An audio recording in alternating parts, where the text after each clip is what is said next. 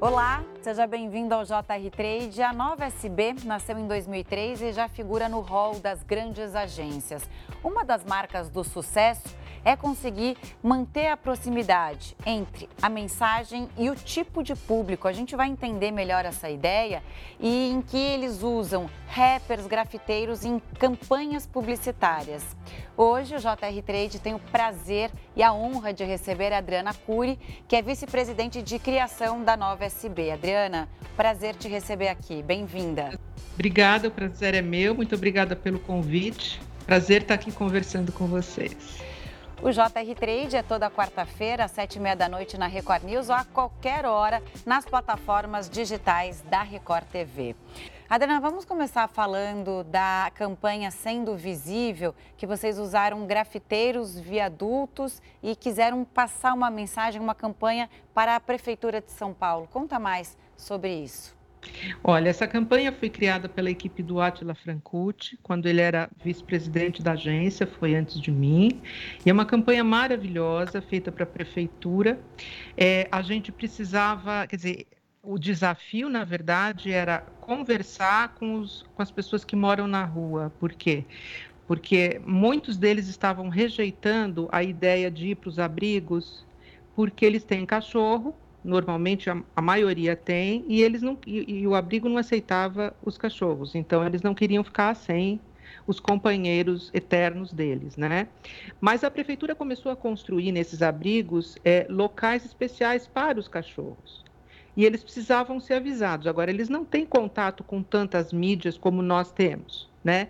Então, o que se pensou foi uma ideia genial é, de chamar alguns grafiteiros é, já, já, estão acostumados a fazer esses, esses, desenhos na cidade, esses grafites, para desenhar mensagens e perto da onde tem esses centros de, de, de abrigo para eles, no teto dos viadutos, porque eles dormem embaixo dos viadutos, então na hora que eles deitariam, eles olhariam para cima e veriam as mensagens dizendo, olha, agora seu, seu grande amigo tem, tem lugar para ficar no próprio abrigo, né? Tem um aqui a dois quilômetros, porque era sempre perto desses, desses abrigos para que eles pudessem se mobilizar e irem para lá. Então foi uma ideia, uma sacada muito legal, porque a gente chegou no público certo, num público que não tem tanto acesso à mídia, e a gente conseguiu acessá-los da maneira mais interessante possível, né? É, através de desenhos que enfeitaram, inclusive, a cidade, né? E foram ficando lá até acontecer de acabar pagando, enfim. É, e se comunicou, a prefeitura conseguiu se comunicar, teve um aumento de por volta de 43% de mais acesso aos abrigos depois dessa iniciativa. Olha que bacana. Né? foi uma campanha, exato, foi uma campanha que ganhou prêmio em Cannes, ganhou em vários festivais internacionais pelo inusitado da ideia, né? A questão de adequar a mensagem ao público. Né? Foram dois leões no Festival de Cannes, que é um dos principais do mercado Exato. publicitário. E aí ela Exato. trouxe uma inovação. E aí vocês, a agência eh, em si, ela conseguiu reproduzir isso em outras campanhas também? Olha, a agência sempre perseguiu uh, ideias uh, uh, fora da caixa que pudessem fazer a diferença para o cliente, para a marca, enfim, né, atingindo o público. Esse é um, um dos, dos grandes uh, uh, das grandes metas da agência, né? Perseguir esse, esse tipo de resultado, né? Então, a agência vem se destacando em vários aspectos, em campanhas para a Caixa Econômica, em campanhas para o Ministério da Saúde, sempre buscando é, esse tipo de alternativa, de approach diferenciado, né? Aí então, a gente vai gostoso. falar também do Feirão da Caixa, em 2017, Sons da Conquista, que vocês convidaram rappers também na mesma Exato, linha. Na mesma linha. Também ganhou o Festival de Cannes, ganhou uma série de prêmios internacionais. A gente trouxe esses caras para passar a mensagem através da música, né? E foi uma maneira inusitada de trazer a, a, a questão, né? Então também foi muito, foi muito interessante esse, esse tipo de trabalho, quer dizer, seguindo a mesma abordagem de tentar algo diferenciado, né? Para marcas que, que, que, precisam disso, né? Que tem um, um, contingente de público muito grande, né? E vocês criaram também um grande sucesso, que é o Feirão da Casa Própria.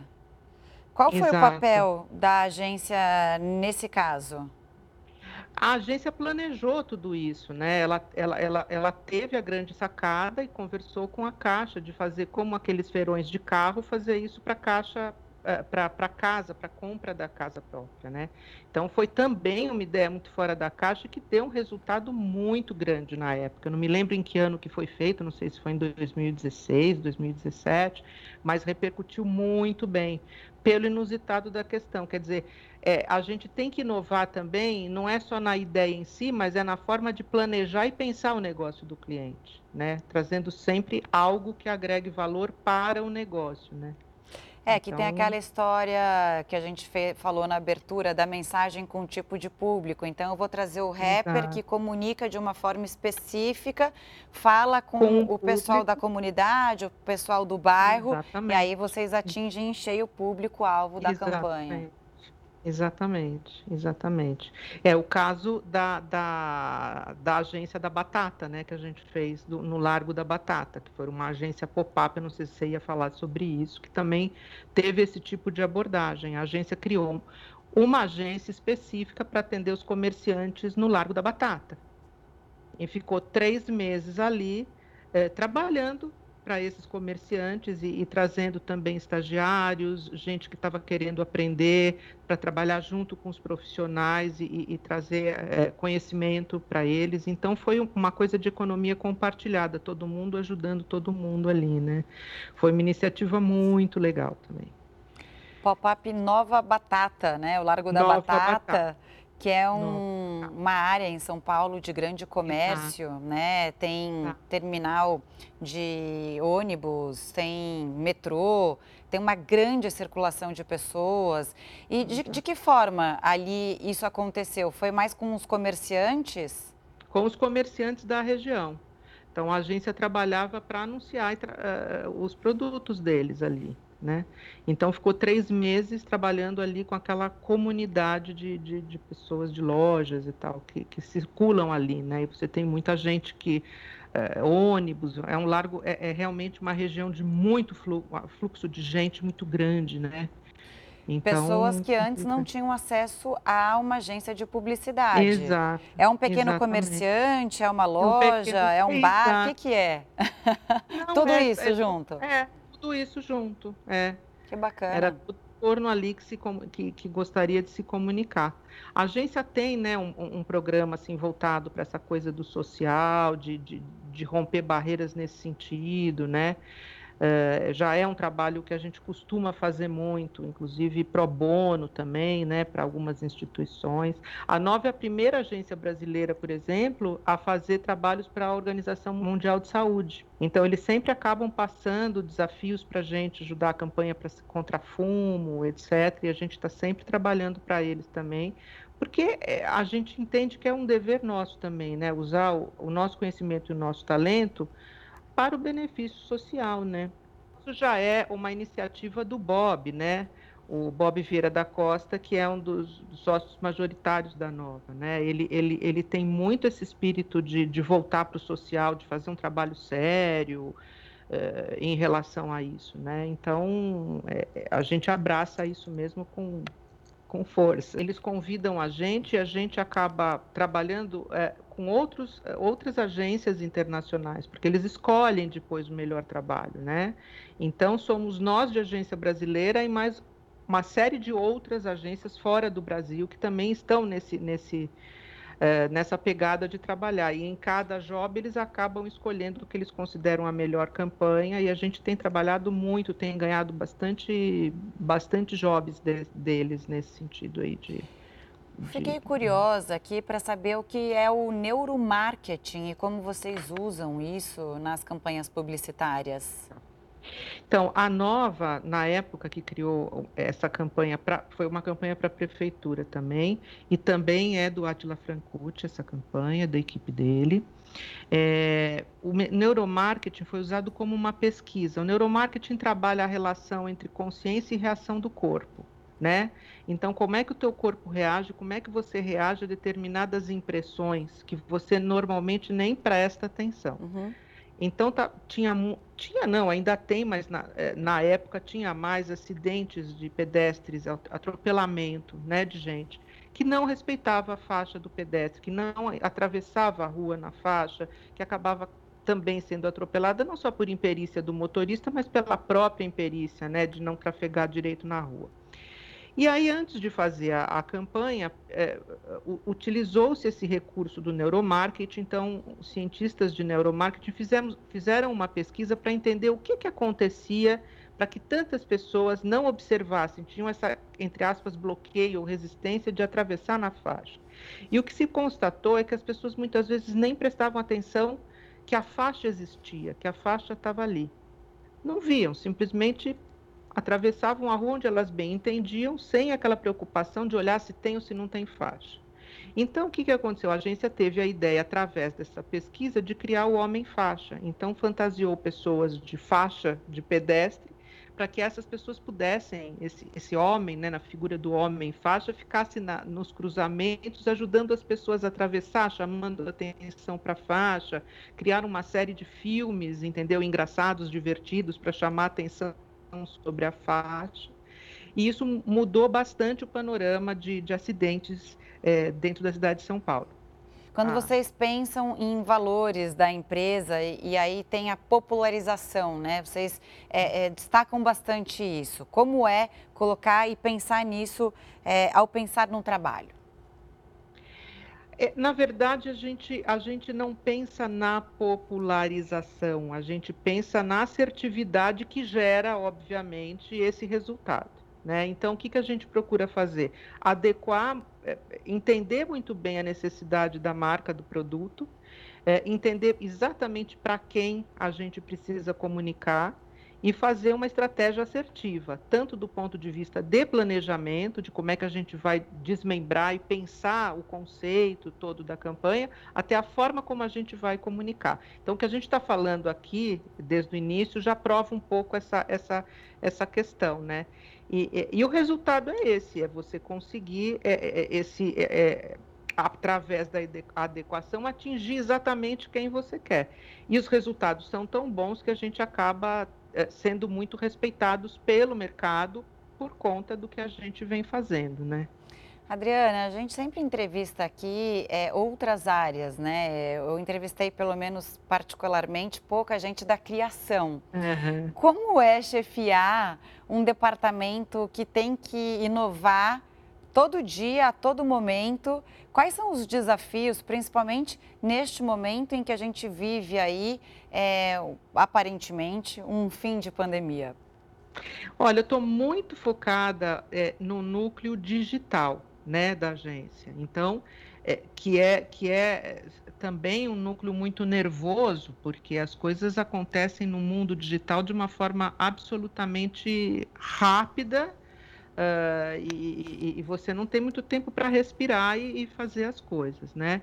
Então, assim, é, é um desafio atrás do outro, é você perseguir resultado a cada minuto, até porque também no meio digital a mensuração é imediata, né?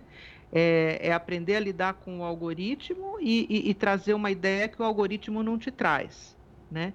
Então, realmente é, é, é muito desafiador. Né? O, hoje, é, a gente tem um projeto lá de trabalhar é, de forma híbrida, né? juntando o meio off com o meio on, com todo esse conhecimento do digital, trazer para agregar mais valor e construir projetos que façam a diferença, né? Campanhas que, que tra transitem por todas as plataformas sem preconceito de plataforma. Quer dizer, é o que o cliente precisa dentro da necessidade dele, que tanto pode ser é, o melhor é, trabalho é, de, de, mídia social quanto um filme na, na televisão ou como um, um evento, enfim, não importa, né? Mas é, é isso, e, e, é sempre muito desafiador, porque a gente acaba pensando além do briefing, né? É, entendendo a necessidade do cliente, muitas vezes falando: olha, você está me pedindo isso, mas talvez não seja bem isso que você está precisando. Vamos, vamos recapitular, vamos conversar junto e discutir junto uma nova estratégia. Hoje mesmo a gente fez uma reunião que acabou acontecendo isso. O pedido era para fazer uma coisa que dessa coisa virou uma outra campanha enorme que certamente vai atender melhor a necessidade do cliente. Então é, é aquela coisa de pensar o todo, não, ente não entender só aquele pedacinho, né? A menos que seja absolutamente uma exigência do cliente, ele não queira ir para partir para uma coisa maior, né? Adriana, fica comigo porque o JR Trade vai para um rápido intervalo, não saia daí. A gente volta já já. O JR Trade está de volta e recebe hoje a vice-presidente de criação da agência Nova SB. Adriana, vamos falar um pouco da sua carreira, então, da onde vem essa sua calma para o mercado publicitário deve ser é, uma grande joia, né? Porque a gente vê todo mundo pilhado e essa calma deve ajudar nesses momentos de estresse quando uma campanha está saindo do forno. Essa calma é treinamento, porque na verdade a gente né, vive aquela aquele caldeirão, né, o tempo todo de tensão, de prazo, de correria, de refação de trabalho, tudo mais, mas acho que é um pouco de treinamento mesmo que eu acabo fazendo comigo mesma, né, no sentido porque você dirigindo uma equipe, você de alguma maneira tem que trazer calma para as pessoas, né? Você é, é o ponto que faz a diferença ali, né, na ebulição da panela de pressão. Então, é, enfim. É uma confiança, né? E aí você está há quanto tempo nesse cargo na agência? Qual foi a sua trajetória até chegar a ser vice-presidente de uma agência tão importante como a. Nova SB? Então, eu comecei como redatora, né? Eu sempre gostei de escrever, sempre gostei de criar e fui me desenvolvendo através de passei por diversas agências, a MPM na época em que ela foi maior agência do Brasil, né?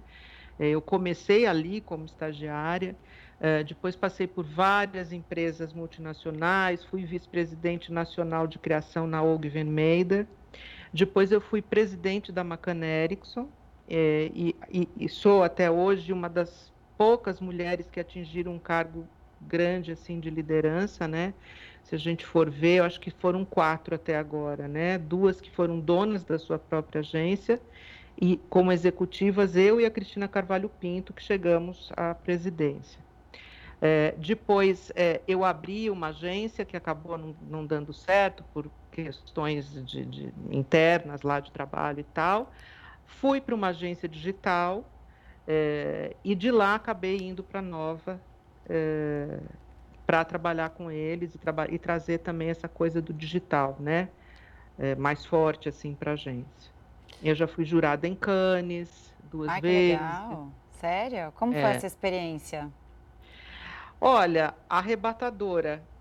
Imagina. E, e, assim, eu sempre tive essa coisa de ser a única mulher no meio de um monte de homem, né? Agora, graças a Deus, a gente está um pouco mais, tem, tem mais mulheres uhum. sendo reconhecidas e tudo mais mas é, na época que eu estava começando e, e, ao longo da minha carreira eu estava muito acostumada a acabar sendo sozinha, porque no, nos júris, nos dois júris, no primeiro foi um júri de print, eram 24 pessoas, a única mulher era eu.